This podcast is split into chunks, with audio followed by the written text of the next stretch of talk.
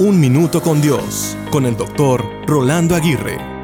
A veces en la vida nos enfrentamos a tareas o situaciones que preferiríamos evitar, ya sea un trabajo tedioso, una responsabilidad que parece abrumadora o simplemente un día difícil.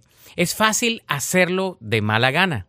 Sin embargo, la Biblia nos anima a abordar todas las cosas con un corazón dispuesto y alegre.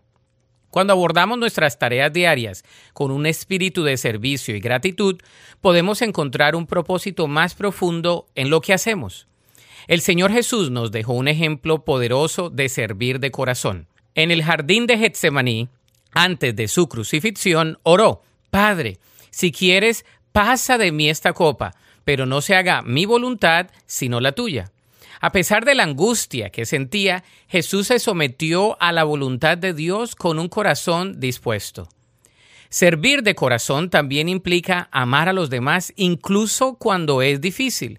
Mateo 5:44 nos insta a amar a nuestros enemigos y orar por quienes nos persiguen.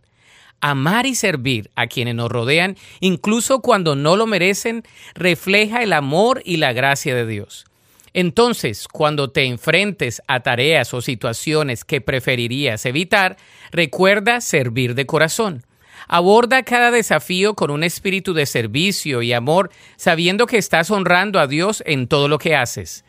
Al hacerlo, encontrarás un propósito más profundo en las actividades cotidianas y una conexión más profunda con el corazón de Dios. La Biblia dice en Colosenses 3:23, y todo lo que hagáis, hacedlo de corazón como para el Señor y no para los hombres.